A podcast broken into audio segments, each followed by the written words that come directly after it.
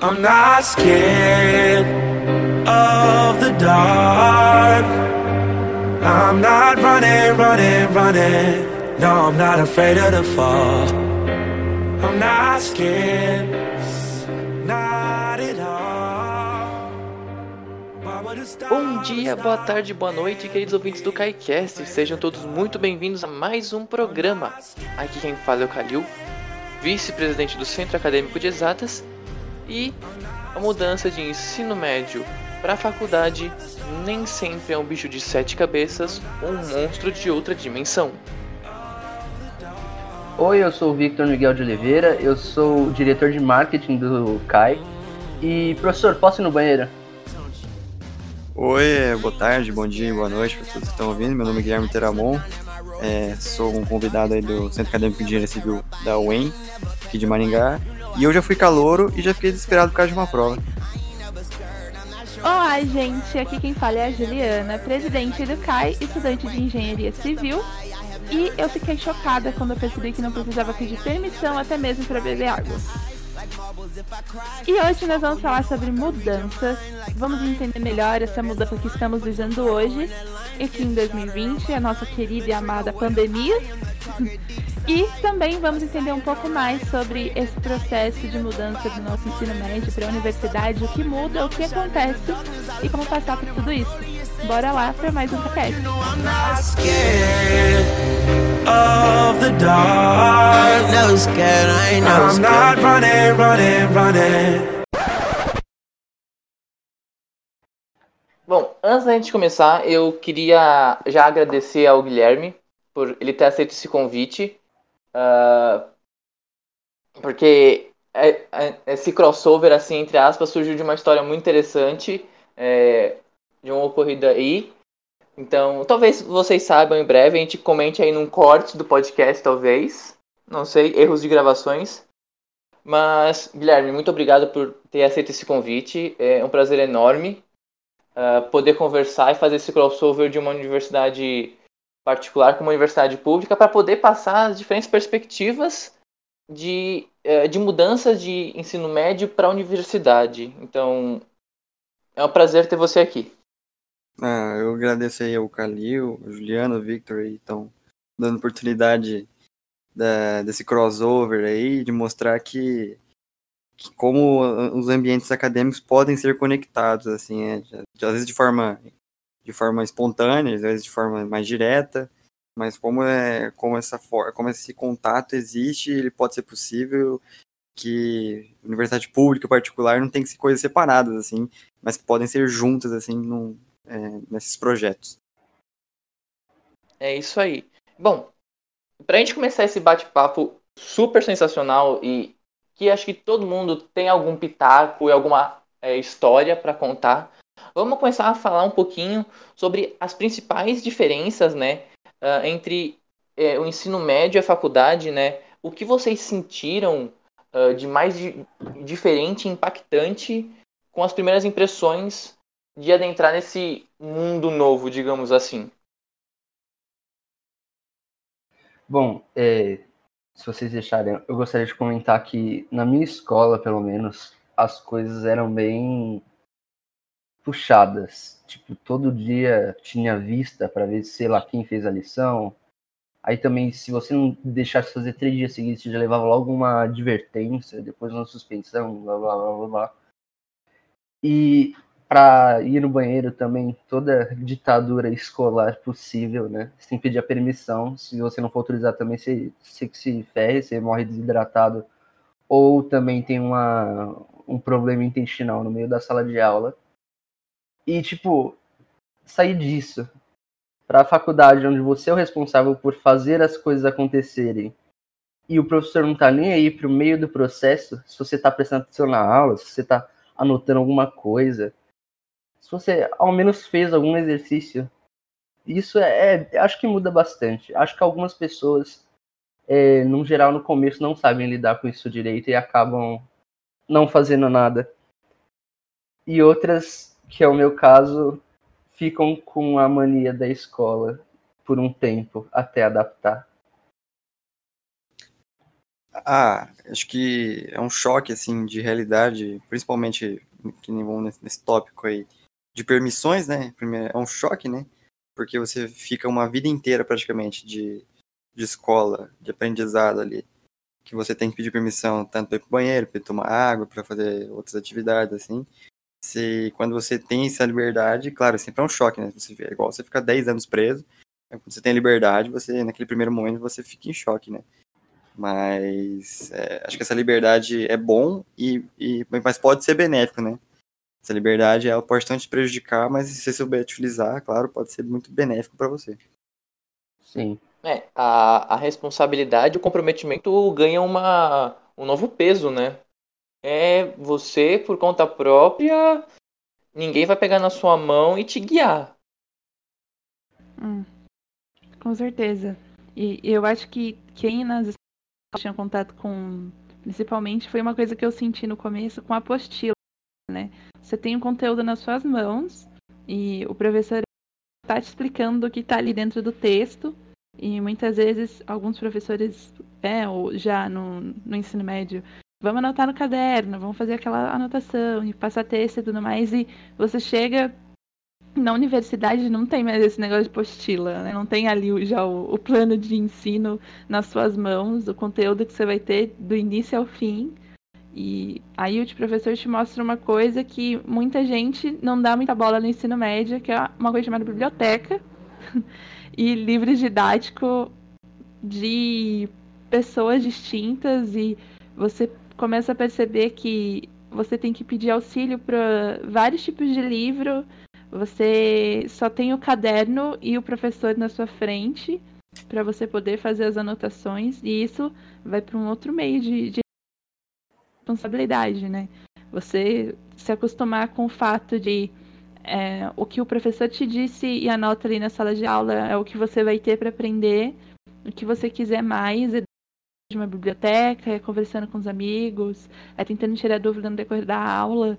É, é um ambiente completamente diferente para quem aí tá tá com aquela expectativa real do que é um, uma universidade, né, uma faculdade.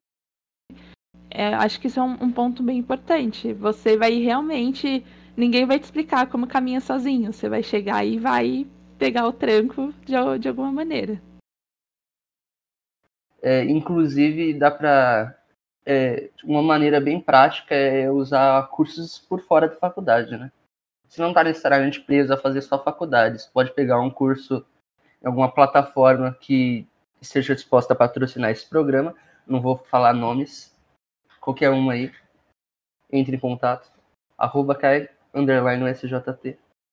Mas é isso, tipo, é, não necessariamente estar tá preso a fazer algo que a faculdade proporciona. A gente também tem como buscar mais fontes pela internet, seja, como a Ju falou, pela biblioteca. E geralmente isso é o que faz o aluno, né? O empenho em buscar mais.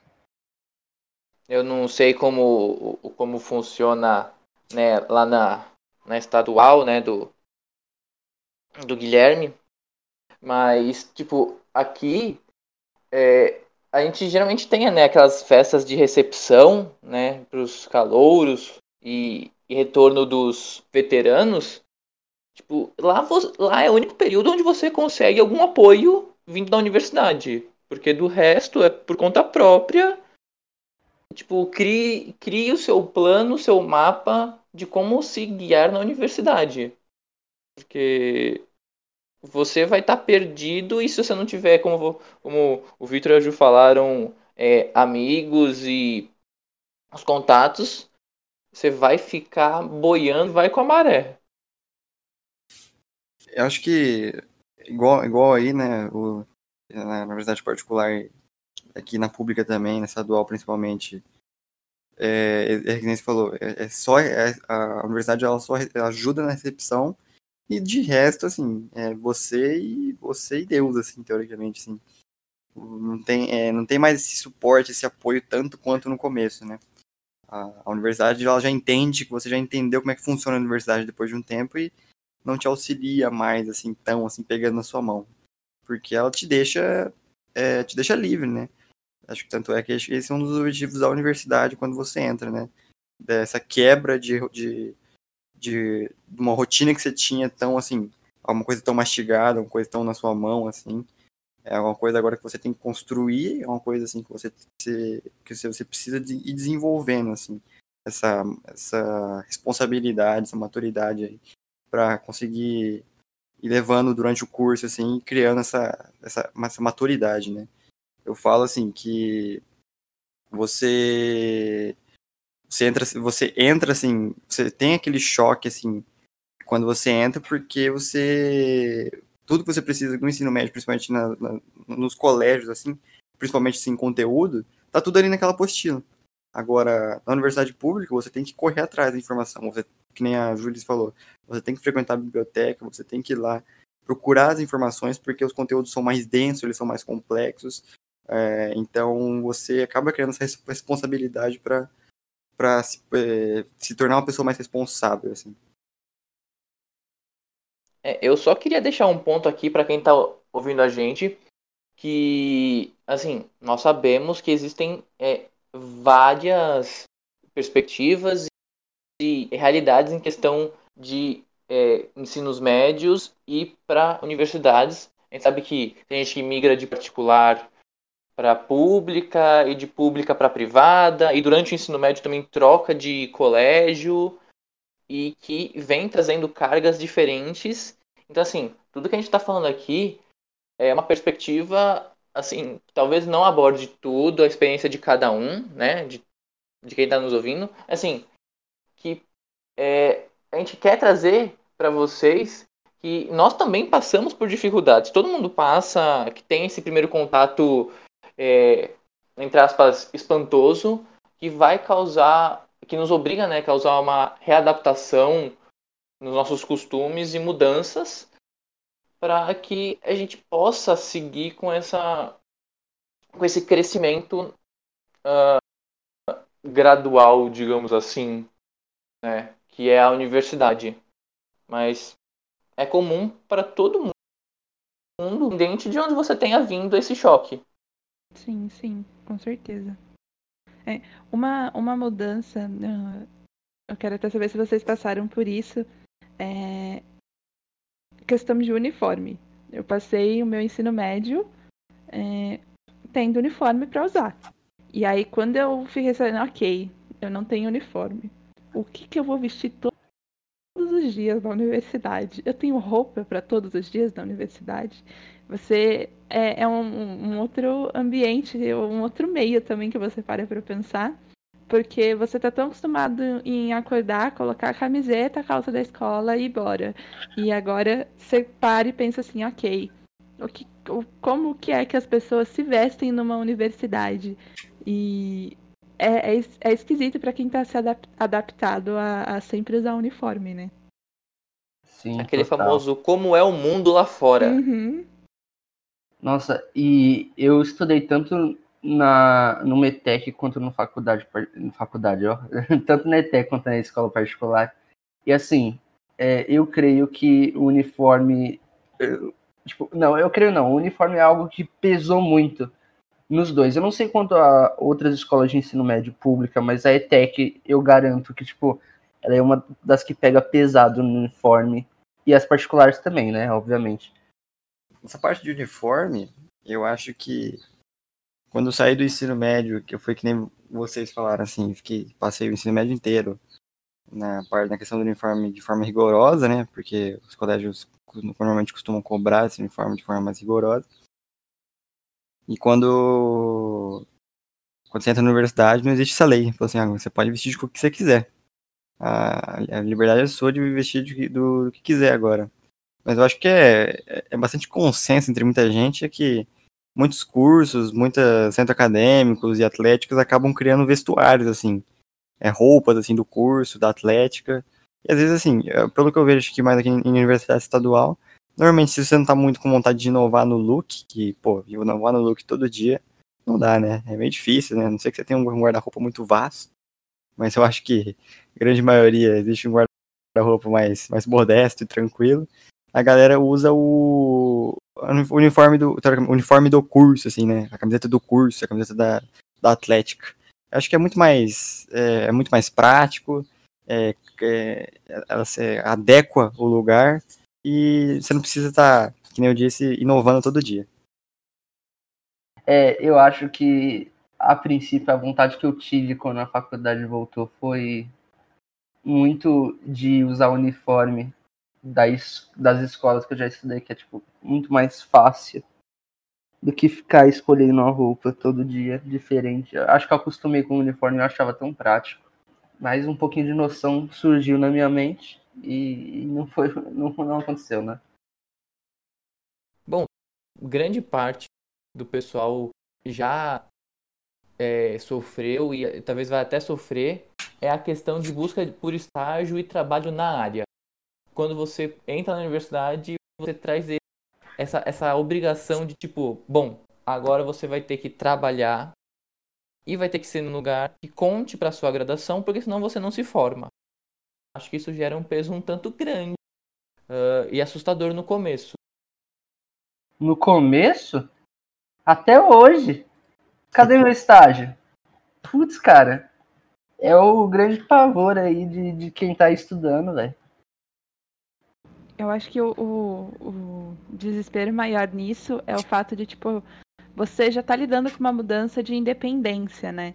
E você ter que lidar que agora sua independência é além de, de responsabilidade e comprometimento, é também uma, uma, um, uma independência financeira que você vai criar consigo mesmo, né? Então, é, são realidades que você não, não tá preparado logo de cara. Você vai, vai ter que, que trabalhar para ter um estágio, por conta do estágio, para cumprir uma determinada hora. Só que ao mesmo tempo você vai sentir necessidade de, de ter uma dependência financeira. Mesmo você sendo universitário, eu acho que é, independente do ambiente qual você convive, uh, privado, pública, seja qual for, é, você vai sentir essa necessidade. E dizem que universitário é a fase que você literalmente não tem um tostão e é quando tem momentos que você mais precisa. E acaba acontecendo mesmo.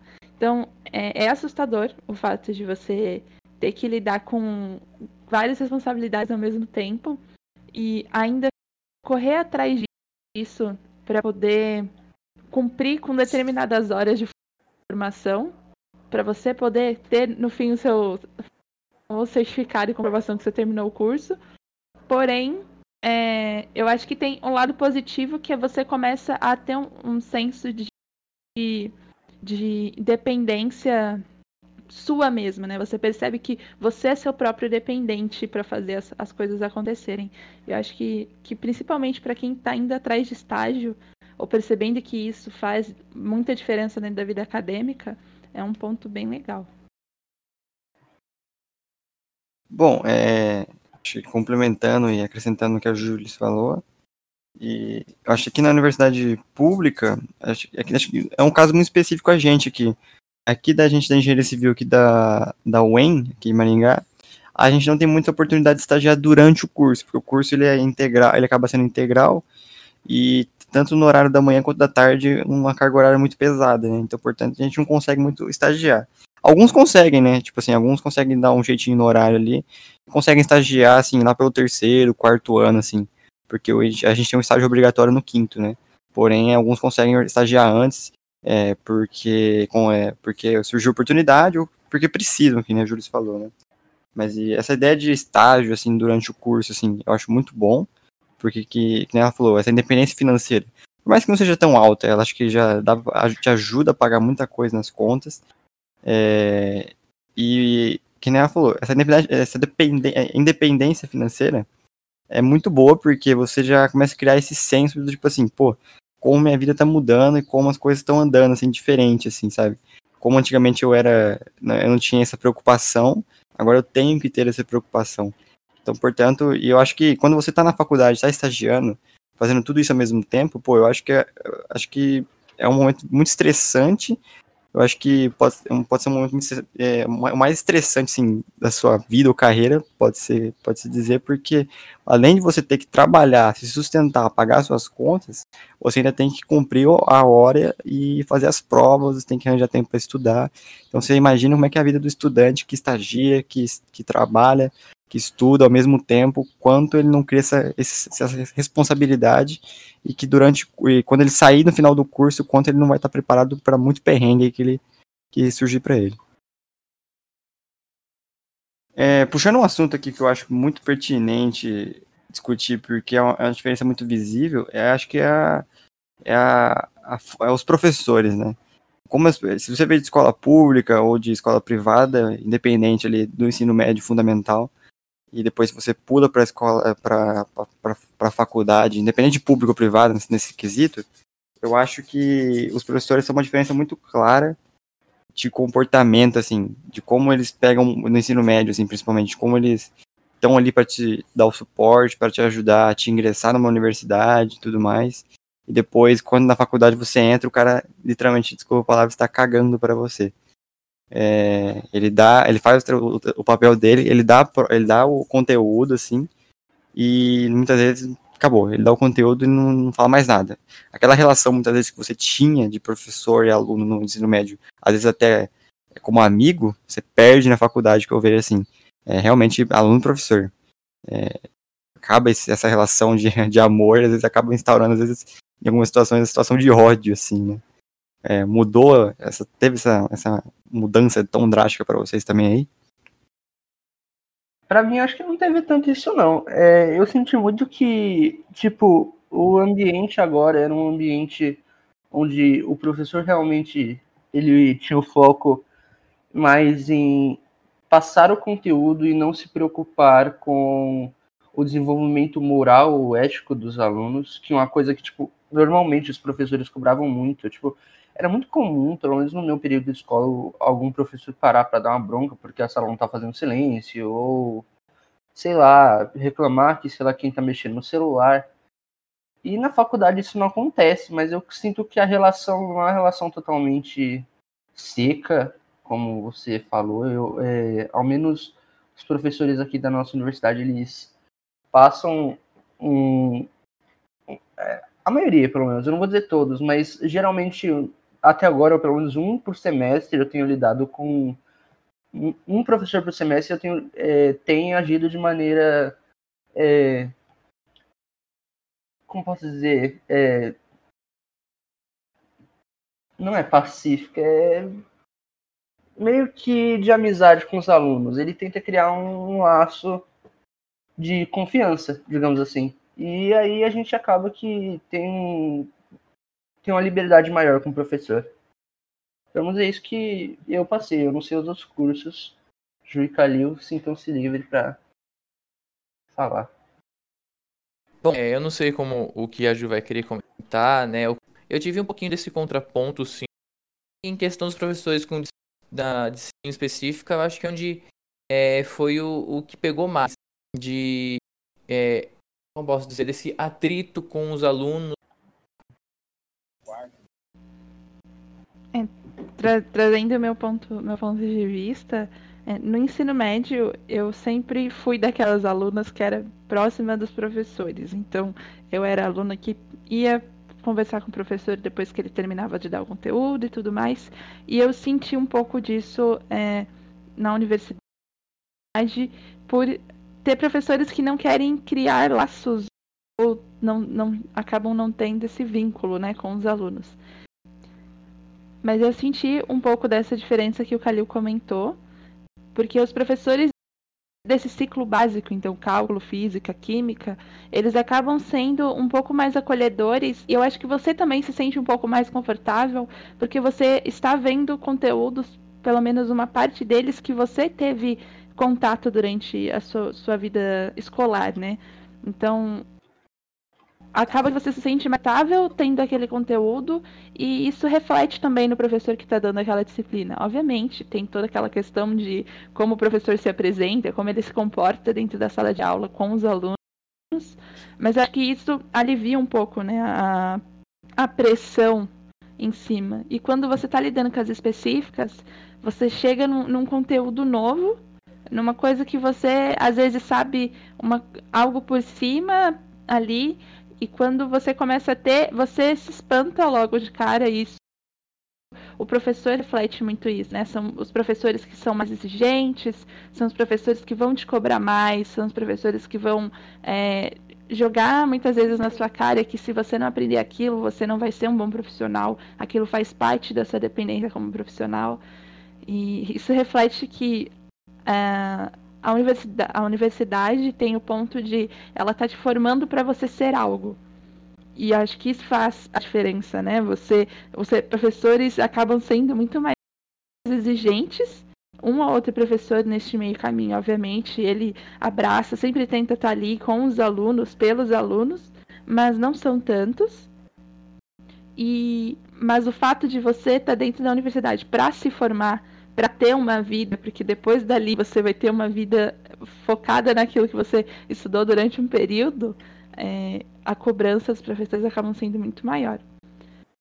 Então, assim, diferença tem, e também acho que vai de como você está acostumado a lidar né, com, com, com os professores. Se você é uma, foi, foi uma pessoa como eu, que tinha um contato muito forte, você vai sentir bastante, é, principalmente quando chegar nessa etapa da, das específicas. Eu acho que só um ponto que é válido a gente dar uma. trazer de volta, né? Que a gente comentou lá no começo. É a questão da, das apostilas, né? A questão da grade, que tudo isso muda. A gente comentou lá no começo, não tem mais essa, esse plano de ensino, né, na nossa mão. Agora é sentou lá, o professor mostra e você nunca sabe o que vai ter. O máximo sabe as disciplinas que você vai cursar em cada semestre. Você não vai ter mais durante um ano a matéria matemática, química, história, geografia. Não, já, já não é mais o mesmo professor também. É, você vai ter lá cálculo 1 e depois você vai ter cálculo 2. E pode ser professores diferentes. Então, é, você vai lidar com uma coisa chamada semestre. E você vai descobrir que não existe mais prova bimestral para quem tinha, não tem mais prova trimestral aí para quem tinha. O sistema semestral é uma coisa que acho que aí os alunos vão, vão ter que se adaptar. E a questão, como Calil disse, da grade, né? As disciplinas são um ambiente diferente. E você estava tava bem falando que no ensino médio você tinha, sei lá, de 10 a 15 professores, dependendo da quantidade de disciplinas que tem em cada escola. E você vai perceber que durante um ano você pode conhecer muito mais professores de diversas disciplinas que você tem do que esses 15 que você viveu aí durante o ensino médio.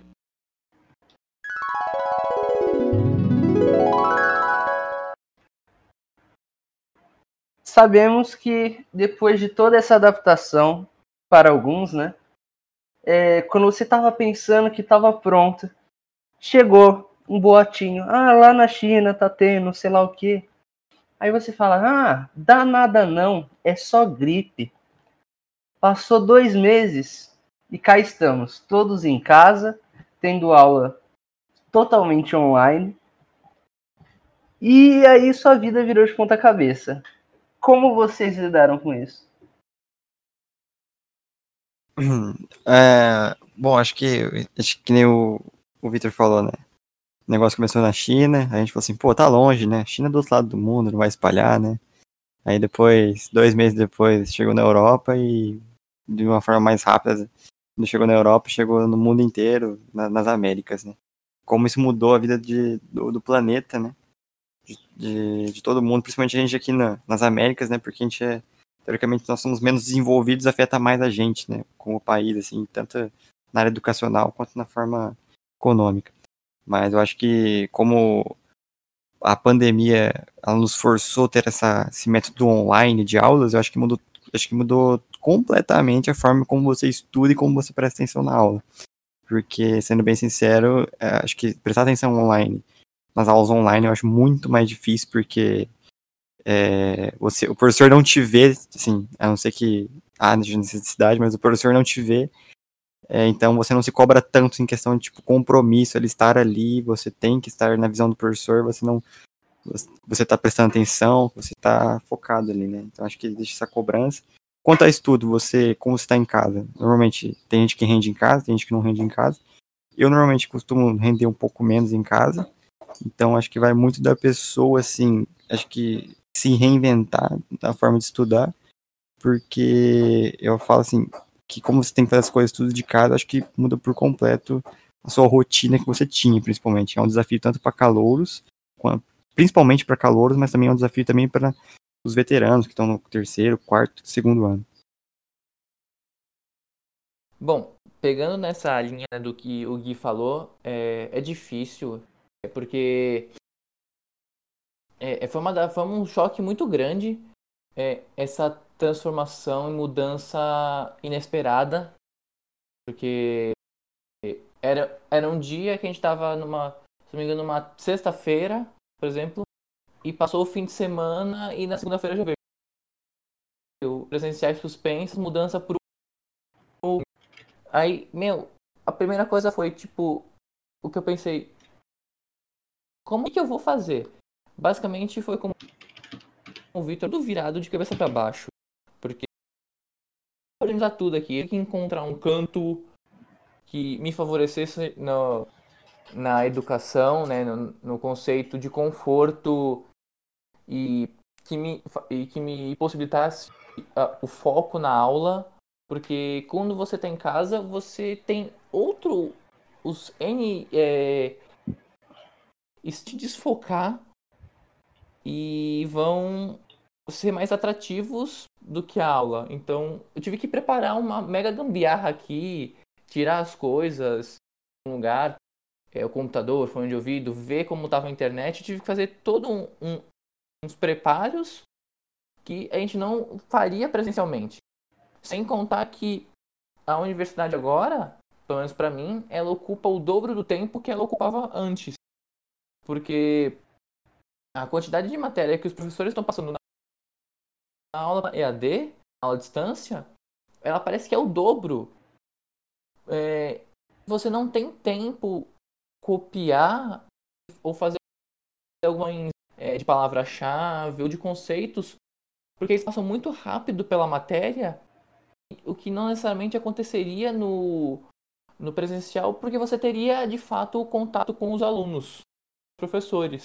Então foi uma virada absurda que fez com que organizasse praticamente tudo. A única coisa que não mudou foi que a gente, que eu pelo menos continuo utilizando o caderno, mas estou migrando praticamente para tudo que seja online, porque vai ser a minha solução para poder acompanhar os professores. É, eu, eu compartilho esse sentimento de cada um, na verdade. Eu, eu tive um fator X nesse da pandemia, que foi o fator psicológico que me afetou bastante. Então, é, eu tenho aquela, aquele conceito de tipo, ficar trancado dentro de casa para mim é ficar em desespero. Então, para mim, um alívio era poder sair à tarde, ir para a universidade passar a tarde toda e, e depois ir para aula.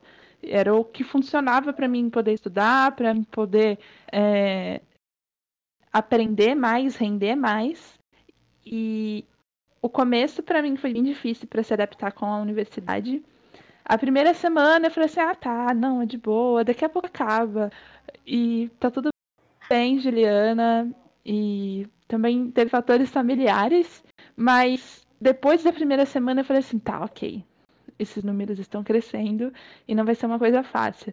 Então, para mim, me readaptar dentro da, da, da pandemia em relação aos estudos foi aprender a lidar com o meu psicológico primeiro, entender que o, eu poderia aprender dentro de casa, o como eu poderia a aprender, né? Ter o contato com o professor. Muitas vezes tem professor que, que nem liga a câmera, só aparece ali a fotinho e é um, uma, um novo normal, como dizem, né? Muito esquisito para quem está acostumado a querer ter contato visual, a querer ter é, o contato de, de tocar, abraçar as pessoas. E eu acabo tendo esse, esse, essa dificuldade.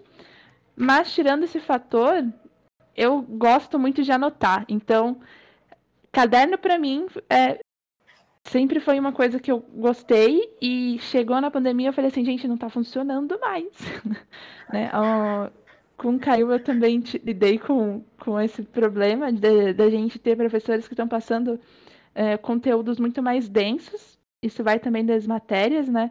Mas tem disciplinas que eu não consigo mais anotar no caderno e tenho que eu abro aqui o, o, Adobe no o PDF que o professor colocou e vou fazendo comentários, anotações e tudo mais, porque funciona, né? Vai vai do que funciona. Eu acho que isso é um ponto importante, você re, se reinventar, né? Se achar meios. As aulas gravadas muitas vezes você vai você não vai se achar às vezes você vai se encontrar relendo o conteúdo que o professor colocou. Outras vezes você não vai querer nem assistir a aula, vai ver ela gravada. Eu tenho colegas que fazem isso. Minha prima faz isso, ela não consegue acompanhar a aula, a aula ali é ao vivo, ela prefere ver gravada porque ela não, não rende a, da, daquela forma. Então, é, para mim foi bem difícil, mas eu acho que é, é esse ponto, tentar se reinventar. E para quem tá, tá li, lidar com o, o fator psicológico, isso eu acho que todo mundo lidou, né? Mas quem teve muito mais dificuldade também, eu acho que é, é um, é um momento de, de você respirar e tentar achar aí maneiras de se ajudar, porque realmente não é fácil. Ó, eu vou falar aqui que eu, eh, a princípio, eu não, eh, eu não tive que lidar com a adaptação de usar caderno, porque a época da pandemia calhou de cair na, no momento que a gente começou a focar em programação, já que eu faço engenharia da computação, né? E a princípio a pandemia não fez muita diferença porque justamente a gente estava lidando com o computador e o que mudou mais era a maneira que o professor comunicava. Isso é, a gente tirou meio que de letra, eu diria que a sala no geral. Mas agora a gente, tá, a gente meio que voltou para as aulas é, teóricas e a gente e eu tô tendo esse choque de lidar com o uso do caderno, tipo, matérias teóricas mesmo. Como lidar com as matérias teóricas no EAD, eu tô começando a, a ter esse problema agora, nesse, nesse início de semestre. E confesso que realmente é algo que eu ainda não, não consegui me decidir como lidar, né? Eu ainda estou tentando ver se eu uso caderno, se eu não uso caderno. Eu provavelmente vou continuar usando caderno, acho que é uma maneira mais fácil de me organizar. Mas, sei lá, eu só queria deixar claro que isso varia muito da matéria e você vê que eu mesmo não estava precisando lidar com esse problema até esse semestre.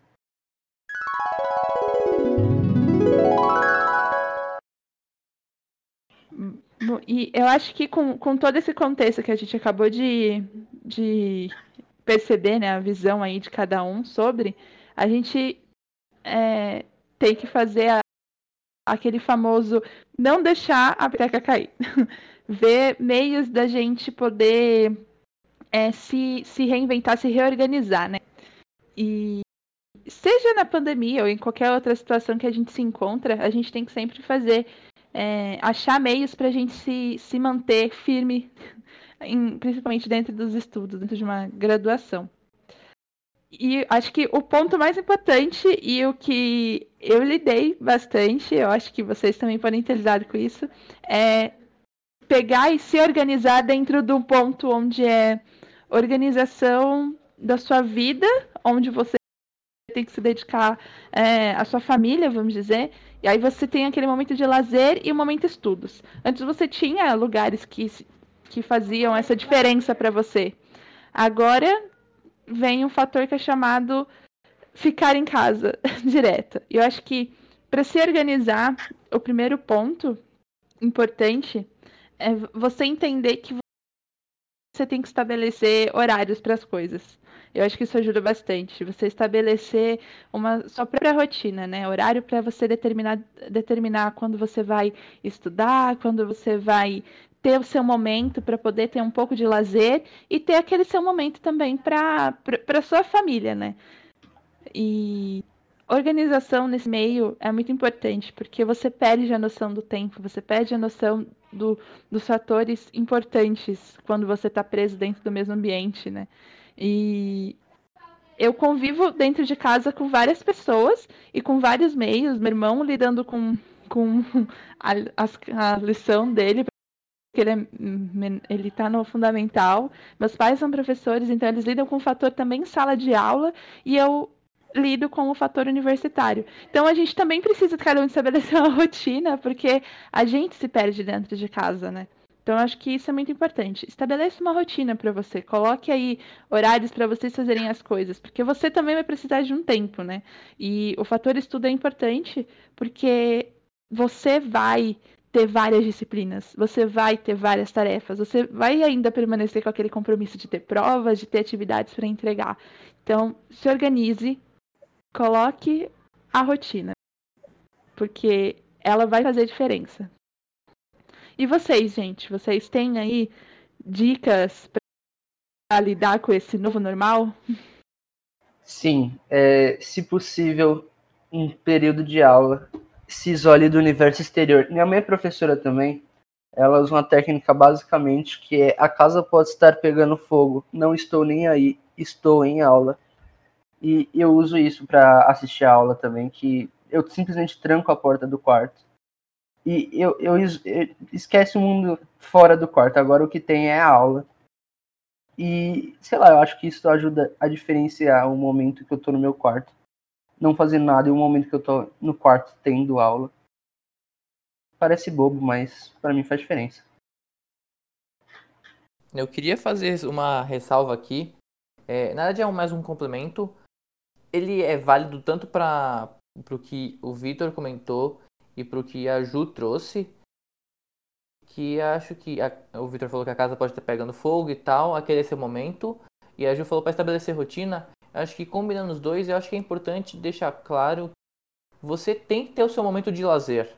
Acho que você tem que reservar um momento para si, uh, uh, seja para você ver um filme, uma série, ler um livro, jogar, ficar até com seus familiares, jogar, porque você vai estar tá, é, aliviando a sua tensão do momento, uh, possibilitando que você retorne a isso com força e vontade de cumprir isso uh, para ter o resultado uh, final, né?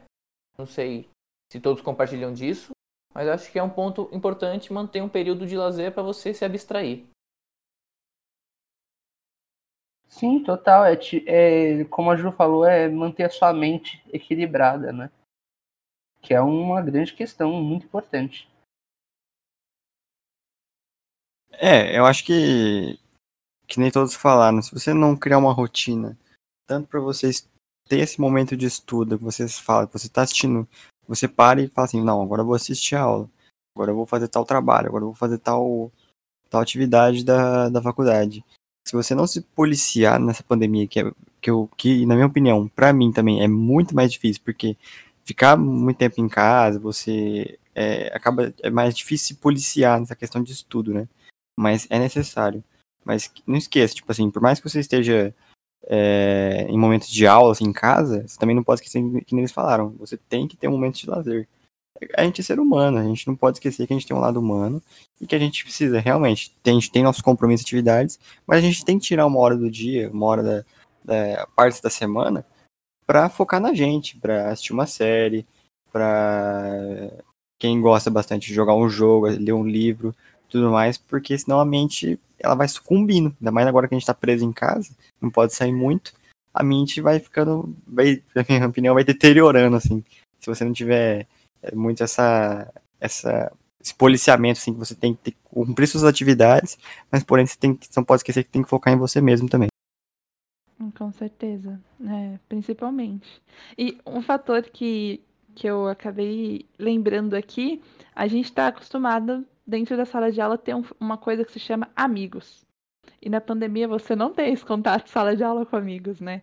E é, é esquisito porque você tá ali vendo o rosto do seu amigo e ao mesmo tempo você fala assim, putz, se eu estivesse na sala de aula, a gente ia estar tá comentando alguma coisa. A gente ia estar tá pelo menos ali um do lado do outro, né? E isso, isso é importante. Lembrem que, que tem pessoas que estão passando pela mesma situação que você e conversem com essas pessoa, sabe? Tentem criar uma, uma, um tipo de rotina entre vocês, porque faz bastante diferença, né? É, ah, eu vou usar o próprio exemplo meu e do Calil, a gente é da mesma turma, e então muitas vezes em algumas aulas a gente acaba entrando em um link do Meet, eu e ele, e durante a aula a gente tá ali, é, tendo aula com o professor e comenta uma coisa um com o outro e tudo mais.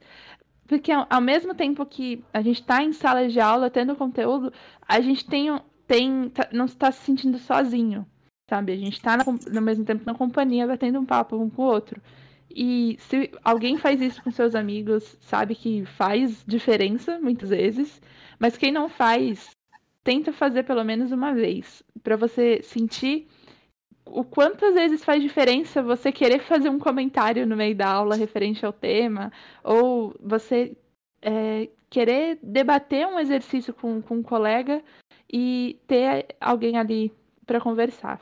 É bem legal. Não sei se vocês passaram por essa experiência.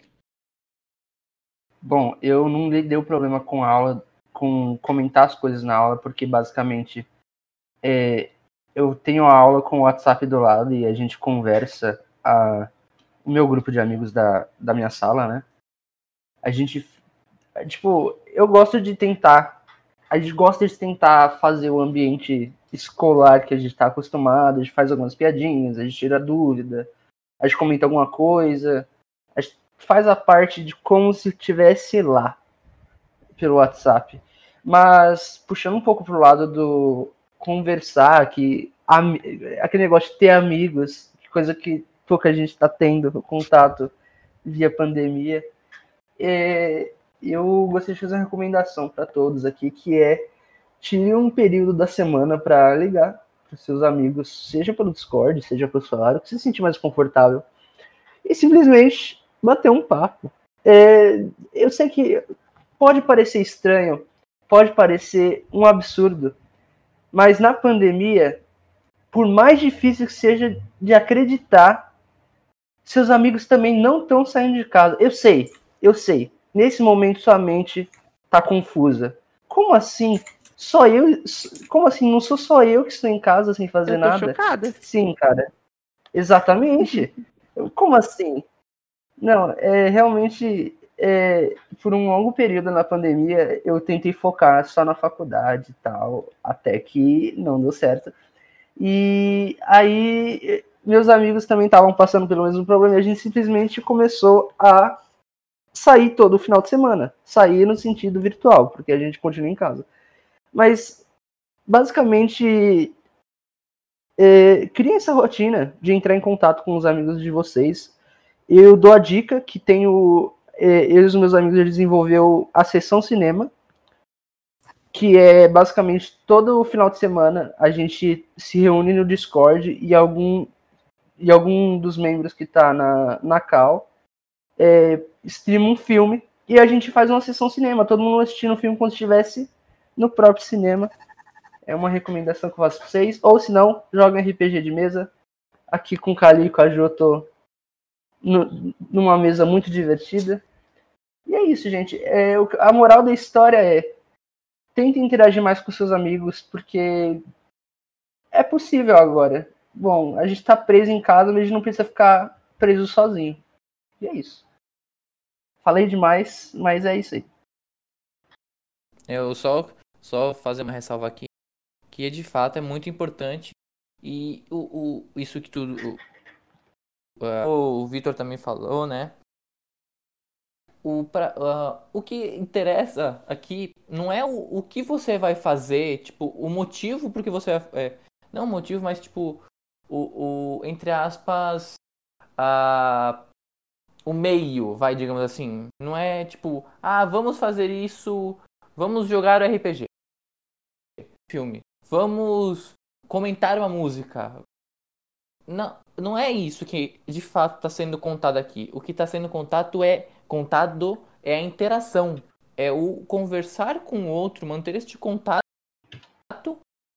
porque é o que faz bem, que faz o que alivia a tensão e é o, o compartilhar e saber que os outros são e que você não está só traz um conforto que você vai ajudar o outro e que o outro também vai te ajudar no que for possível e que vocês vão indo junto, isto juntos e que vai ficar um, uma coisa mais leve. Ou supostamente deveria, porque vocês vão caminhar para uma saída ou para um fato de, de que vocês vão é, abstrair e tirar o foco uma coisa que tá ruim, mas que dá para lidar. Que nem a Júlia e o Calil estão fazendo aí. Vocês puxam uma sala no Meet aí para durante as aulas estarem é, assim conversando, comentando. Acho que é muito importante vocês fazerem, fazerem isso porque você assistir aula sozinho, eu acho que eu acho muito, muito, muito ruim. Eu acho que o mais legal da sala de aula que é uma coisa que você não pode perder, é você estar do lado dos seus amigos ali, e vez ou outra vocês fazerem um comentário, é, conversar na, na, sala de aula, conversar mais baixinho. É, isso eram coisas, assim, para mim, eram muito preciosas. Essas risadas que a gente às vezes dava no meio da aula. E você, acho que você tem que tentar no máximo não perder essa interação, né? É, você criar um grupo, tanto no Discord, no Meet, de qualquer lugar que for, você, você estarem juntos acompanhando a aula. Eu acho que é muito importante essa interação porque ela, ela deixa a aula um pouco mais, menos, menos maçante, porque você vai estar lá comentando com, com o seu amigo ali, você vai estar com ele, se alguém com uma hora começar a se entediar muito, vocês começam a, a conversar um pouquinho ali, vocês já começam a voltar mais para a aula. Então, eu acho realmente muito importante essa interação é, aluno-aluno é, no meio da sala de aula cibernética, assim, para se dizer. Eu acho muito, eu acho fundamental.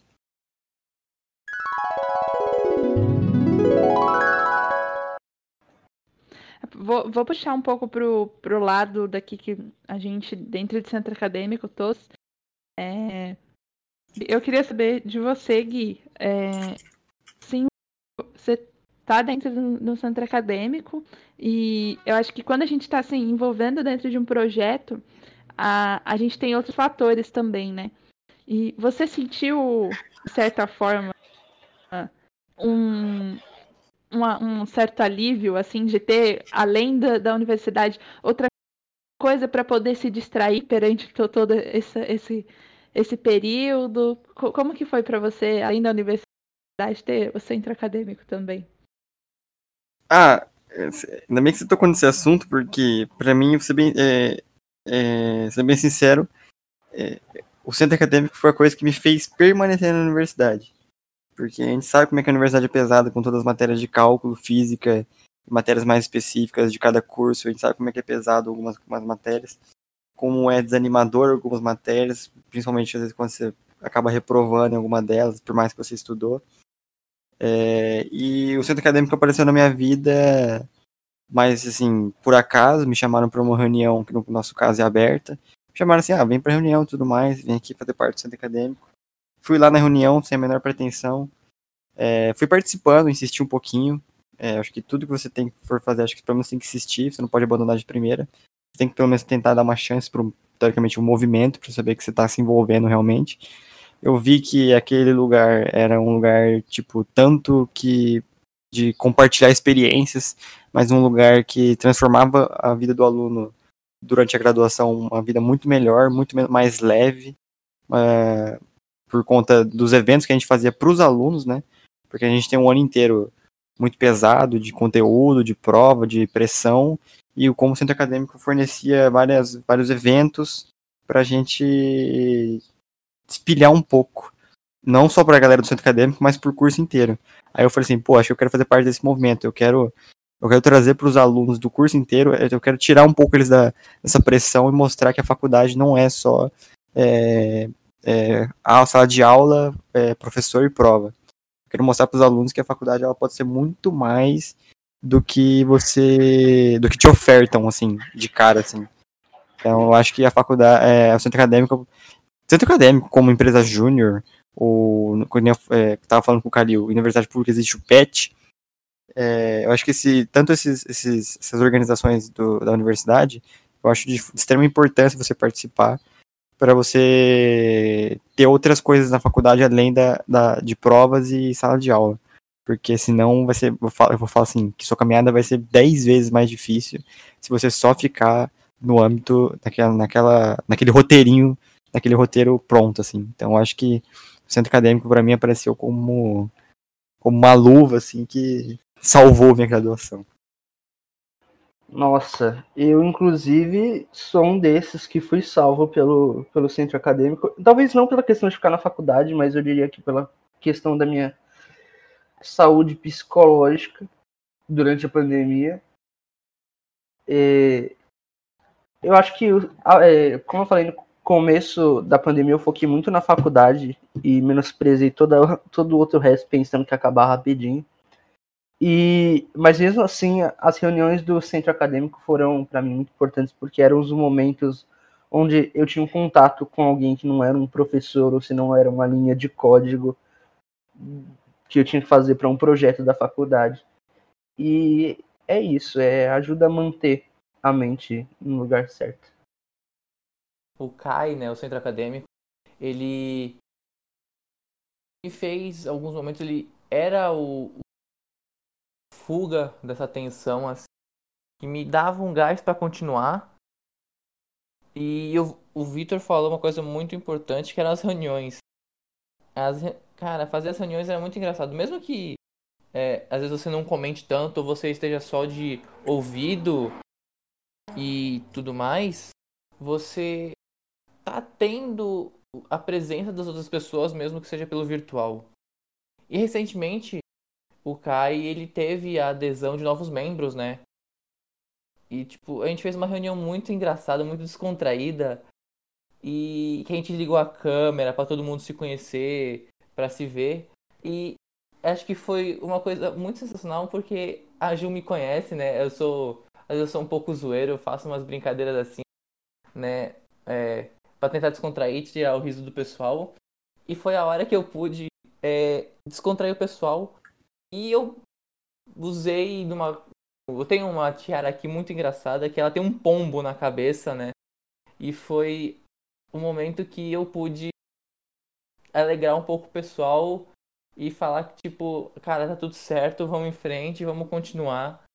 E eu até virei figurinha. E isso me alegra bastante. Percebemos que o fator alegria. Moral da história. Criem figurinhas. Criem figurinhas no grupo. Não, mas é, faz, faz bastante diferença, com certeza. Um, acho que você ter. Você não se sente aquele fator sozinho, né? Mas tem, tem aquele momento de. Tem outras pessoas que estão compartilhando o mesmo sentimento que eu, que é proporcionar momentos para os alunos e vocês têm que, ao mesmo tempo, se reinventar, né? Como, como centro acadêmico. Você se, se adapta, e, mas ao mesmo tempo tem gente ali que tá junto com você, querendo fazer acontecer. E me ajudou pra caramba ter toda essa galera do, do Caico. Não, não só nos momentos difíceis, mas principalmente no, nos momentos alegres que eles faz, faz, faziam e fazem, né? Eles se tornarem muito maiores. Então, você tem uma risada que quando você ri, você escuta outros risos no fundo e você sente ok, tá? É confortável. Então, é, é, fazem parte de projetos, procurem outras, outras pessoas para compartilhar com vocês. Pode ser desde um bate-papo semanal ou, ou até um projeto grande como um centro acadêmico, ao qual todos nós aqui fazemos parte de um mas vão atrás de projetos para vocês participarem. E a gente se sente muito mais leve, porque a gente encontra pessoas que estão é, com o mesmo vínculo, sabe? Que estão querendo fazer a diferença de alguma forma, ou querendo trazer conhecimento de outras formas. Isso amplia também o seu conhecimento e uma, uma paz dentro de você. Faz muita diferença, muito legal.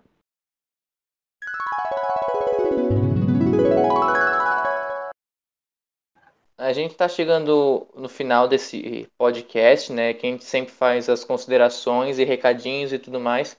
Mas antes, eu acho que é muito legal a gente é, trazer outras perspectivas e dar um espaço para os convidados falarem. Eu acho que, Gui, seria muito importante uh, não só para os nossos ouvintes, como para qualquer outra pessoa que vier é, acabar caindo de paraquedas aqui, uh, conta um pouquinho mais para a gente de como é o centro acadêmico de vocês, é, quanto, te, quanto, tempo que, exi, que ele existe, a história. A gente já conversou um pouquinho isso off, né, é, do podcast, mas acho que é muito legal trazer essa história porque são perspectivas e uh, em vivências diferentes da nossa, que o Kai não tem nenhum ano aí, e vocês que já existem um pouquinho mais de tempo. Então conta um pouquinho para nós. Ah, eu agradeço o espaço aí da gente, gente compartilhar essa experiência do CA, acho que é muito importante. É, bom, ali na UEM, ali da Maringá, a gente, se a gente, não, se a gente não se engana, a gente é o centro acadêmico mais ativo e o maior em questão de membros.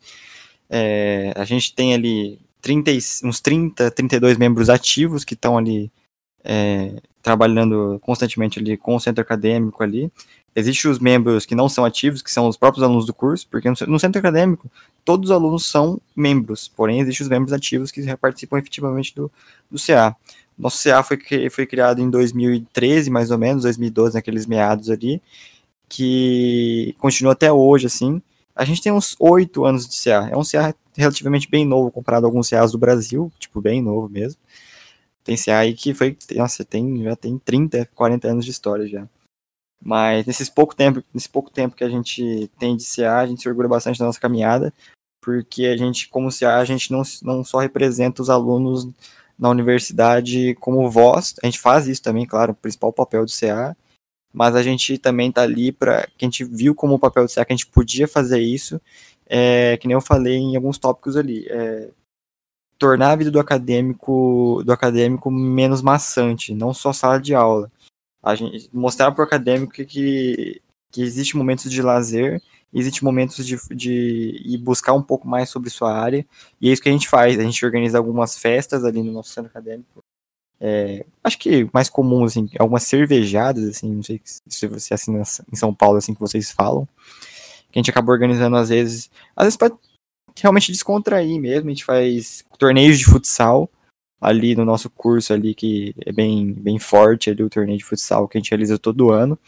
A gente organiza a semana acadêmica, que é, é mais focado mesmo nos assuntos da, da engenharia civil no nosso caso e como esses eventos é, gratificam tanto quem participa quanto quem, é, quanto quem participa realizando o evento, quanto quem participa do evento. Então eu acho que é muito recíproco essa, é, essa ideia assim do centro acadêmico, porque é muito, é muito trabalhoso, é muito custoso fazer os eventos, mas eu acho que no final é quem sai beneficiado é tanto, é tanto o aluno ali que participou do evento como a gente que organizou. E fazendo uma ressalva mais aí, é muito importante, eu acho que é de extrema importância você participar de uma instituição, fazendo uma propaganda, principalmente do centro acadêmico. Eu acho que ali no centro acadêmico você, nas reuniões assim que mais acontecem, acho que são principais, você vai ver que você cria um âmbito família ali na universidade, você cria uma família que você achou que não era possível criar. Você conversa com pessoas que você achava que não era possível conversar. Quando eu entrei, eu só conversava com a galera do meu ano. Depois que eu entrei no centro acadêmico, eu tenho contato com a galera do, do meu ano, três anos para frente, quanto, quanto dois anos para trás. Então é, é um contato assim que você tem no centro acadêmico muito grande, com várias experiências e compartilha vários momentos ali. Ali é um lugar onde todo mundo é igual, todo mundo tá ali para se ajudar. Ali não é um lugar onde a galera se fecha, é onde a galera se ajuda. Então, se você for para tentar participar de alguma instituição, não, não deixe de pensar no centro acadêmico, porque eu acho que é muito importante, ainda mais vocês aí do, do CAI aí, que estão começando agora, e principalmente na universidade particular, que é muito mais difícil de ter um centro acadêmico, deem esse valor para o centro acadêmico, por favor, eu acho muito importante, de extrema importância, é, ter essa voz e ter essa, esse, essa instituição representando vocês, é, principalmente aí na, na sua universidade. Ah, então vamos aproveitar e mandar um abraço para toda a nossa família Kai que estiver ouvindo o podcast. Vocês que são membros do Kai. Um abraço virtual para vocês. Com certeza. Um abraço gigante. E, Gui, muito obrigada, de verdade.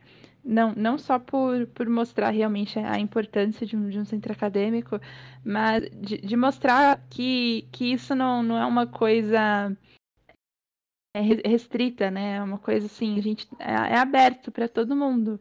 E, e, que os próprios centros acadêmicos se, se abraçam, né? Eu acho que isso é importante. Não é porque vocês estão do, distantes de nós que, que isso faz diferença e de maneira alguma, né? Eu acho que é um motivo a mais para se fortalecer. E a gente agradece imensamente por você ter aceitado o convite de estar aqui com a gente, bater esse papo e, e mostrar também que o quanto de diferença vocês estão fazendo pro, pro curso de vocês e para a universidade de vocês, que com certeza isso reflete para todo o ambiente que vocês vivem de universidade. E como eles são tão interligados com a gente, independente da distância, e que é, passam pelos mesmos perrengues que nós. Ah, com certeza, com certeza. Bom, e como não, como é sempre de costume, a gente não pode encerrar o podcast com fazer algumas divulgações, alguns recadinhos, não é mesmo? Então assim, hoje vai ser um pouco diferente, não vou fazer as divulgações, nem os recados. Vão ser um pouquinho, vai ser a Ju, o Gui e o Vitor. Então, fiquem aí com eles e é isso aí. Bom, gente, para começar, eu vou passar um recado. Provavelmente vocês acompanharam nas nossas redes sociais aí os posts e as ações que a gente fez referente ao Setembro Amarelo. Mas esse mês também já teve publicações aí do Outubro Rosa. Então acompanhem, a gente está trazendo um pouco dessas ações sociais. E fiquem ligados, porque novembro azul tá aí. Então acompanhem todo esse processo, para vocês verem. A gente tá bolando ações muito legais, principalmente aí para dezembro. Coisas divertidas vão vir. Então, é, acho que perante o momento que a gente tá, a gente não pode lembrar que existem essas ações né, para a gente apoiar e dar mais força para elas, ainda mais na, na condição em que estamos. Então, se cuidem, ou né, nesse mês que estamos, valorizem aí o as ações sociais voltadas para o Outubro Rosa, para as mulheres. E vamos passar agora a palavra para o Vitor. Vitor, e aí? Bom, gente, recado de sempre. Sigam as redes sociais do CAI, no Instagram, arroba. Só para deixar claro, a gente tem um podcast de 15 em 15 dias. É, Fiquem ligados todo começo de mês que a gente vai a, a gente vai colocar uns stories lembrando vocês que os cursos de extensão estão abertos. É, e bom, assim como o nosso podcast é mais voltado para a área de tecnologia misturado com engenharia, se você é da área de engenharia civil e tem uns interesses, tem os nossos é, onônimos, né? O KaiCast da, do outro centro acadêmico, o CAIC, que eu acho que é interessante o Gui falar um pouquinho mais sobre, para atrair talvez quem tem um interesse em ficar um pouco, um pouco mais por dentro dos assuntos de engenharia civil. Bom, agradecer aí a, o Merchan aí. É, não vou falar para vocês ali, eu vou falar para vocês ali nas nossas redes sociais ali. Tem no Instagram, arroba é, a gente está no YouTube também, que a gente faz alguns vídeos ali, às vezes de propaganda para alguns eventos. A gente tem no Facebook também, Kayak Wen. Mas eu recomendo o Instagram mesmo, que é onde a gente, a gente mais está mais ativo lá. Mas é, eu recomendo vocês darem uma olhadinha lá, que, quem está começando, quem está realizando, quem está participando do centro acadêmico, às vezes dá uma olhadinha, que eu acho que é uma coisa que a gente também faz, a gente olha os outros centros acadêmicos também da nossa área, vê quais eventos eles estão fazendo, o que, que eles estão fazendo de projetos, e a gente às vezes até copia alguns projetos que a gente acha legal. Eu acho que a gente sempre ressalta isso, copiar não é, não é feio, é reconhecer o trabalho do outro que é muito bom. É, então eu, recomendo vocês darem uma olhadinha na nossa página, é, ver o que vocês podem coletar de lá de alguma atividade, evento, projeto ali, eles podem realizar até mesmo no seu próprio centro acadêmico. Então, eu acho muito importante vocês darem uma olhadinha na nossa página e de outros centros acadêmicos também para se inspirarem e tra trazerem cada vez mais a, eh, essa dinâmica para o curso e deixar ele menos maçante. É isso aí. Então, bom, gente, hoje vocês viram que mudanças acontecem, caminhos novos surgem, a gente tem que se sempre está preparado para lidar com elas, com o fato de se adaptar. Então, lembrem que você não está sozinho, mudanças acontecem na vida de todos e compartilhem sentimentos, emoções, conselhos e práticas. É sempre bom é, ter pessoas do lado, principalmente as pessoas que estão passando pela mesma situação que você. Então lembrem, mudanças fazem novos caminhos e vamos esperar que com o fim da pandemia aí, novos caminhos surgem na vida de todo mundo. Um beijo e abraço para vocês e até o próximo KaiCast.